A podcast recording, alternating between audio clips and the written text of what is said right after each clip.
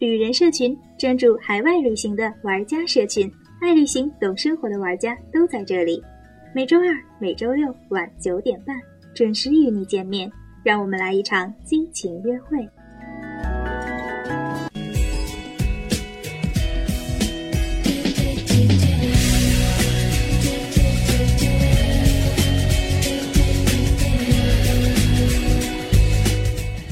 旅人社群带你畅游新世界。大家好，我是安雅。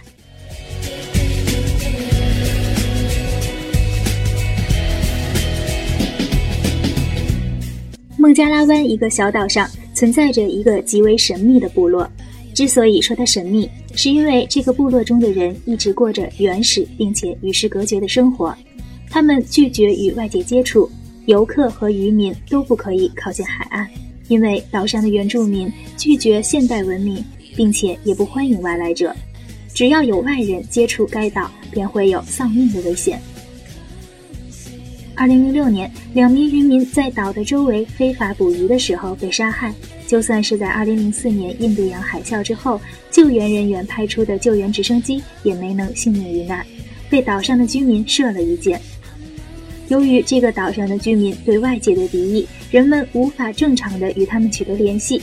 因此，很少有机会近距离的拍摄到他们的生活，也很少有视频的资料。现在，大部分的照片和视频质量都非常的差。这个奇葩又危险的岛就叫做北森蒂纳尔岛。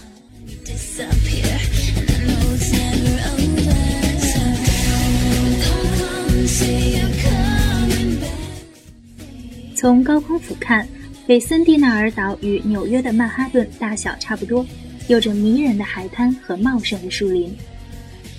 这个美丽的小岛位于孟加拉湾，是安达曼群岛的一部分，归属于印度。但是，1964年以来，印度政府在经历了几次失败的接触之后，选择了放弃。现在，这个小岛对于外界来说依然是一个谜。我们不了解岛上的居民以及他们的语言和生活习惯。唯一可以确定的就是，他们已经在这个岛上居住了六万年。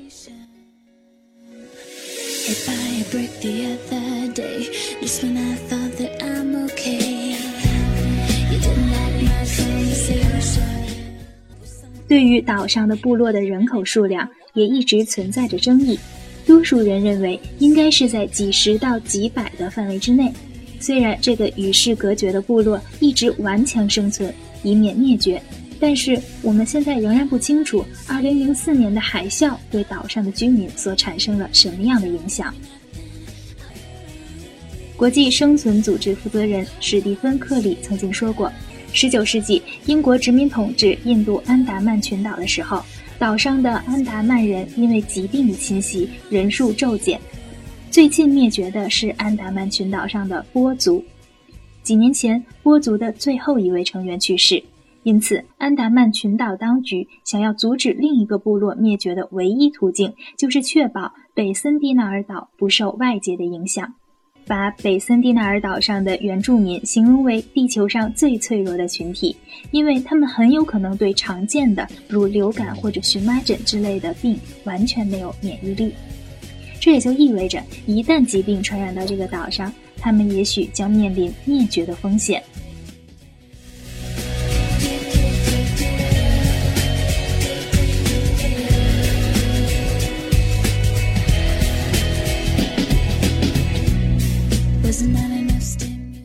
一八八零年，印度的一位行政官莫里斯·波特曼率领着一行人对这个岛屿进行了第一次已知的探岛之旅。经过了几天的探险。波特曼和他的团队抓住了六个土著人，其中包括两个成人和四个孩子，并且把他们带到了安达曼群岛的首府布莱尔港。然而，这次行动却因为两名成年的土著人死于疾病而以悲剧告终。他们把剩下的四名孤儿送回了岛上，还送给了这些孩子不少礼物，算是对他们失去家人的补偿。二十世纪六十年后，所有的对岛上部落居民进行的接触都没有得到想要的成果。一九七四年，一个纪录片摄制组被岛上的居民袭击，其中导演的大腿被箭射中。类似的事情还是时有发生。经过多年尝试，并为土著人送去了大量的礼物之后，一九九一年，外界才得以与当地的人进行了初次的友好接触。然而，当地人因为接触到外界常见但是岛上没有的疾病而死亡，因而与这个岛上其他土著居民接触的类似努力都以失败而告终。所以，一些团体也呼吁不应该强行的接触这些人。在这样的压力下，政府于1996年放弃了与当地人的接触计划，并建立了一个三英里的隔离区，禁止游人、渔民靠近。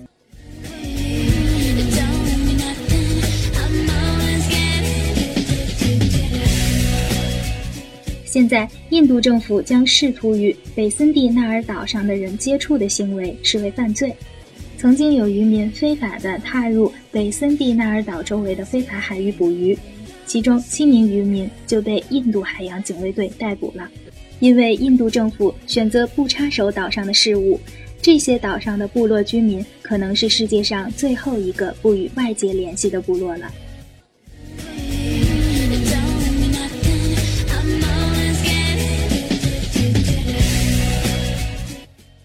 岛上的居民皮肤黝黑，身材矮小，生活在这里的人以狩猎为生，好像没有发展成任何的农业。他们的食物包括水果、坚果、薯类、鱼、野猪、蜂蜜和海鸥蛋或者海龟蛋。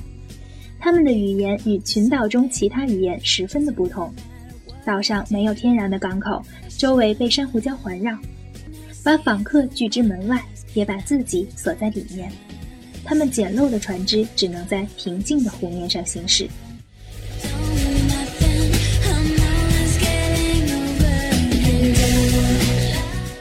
他们警惕地保护着自己与世隔绝的生活。任何人在岛上登陆都可能遭遇土著人的万箭齐发。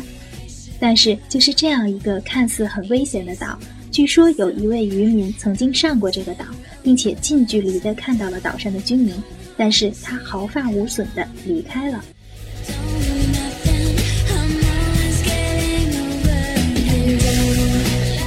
大千世界无奇不有，愿这个岛上的居民可以继续这样繁衍下去，在他们的桃花源里自在的生活。今天的节目就到这里了，感谢大家的收听，让我们下期见。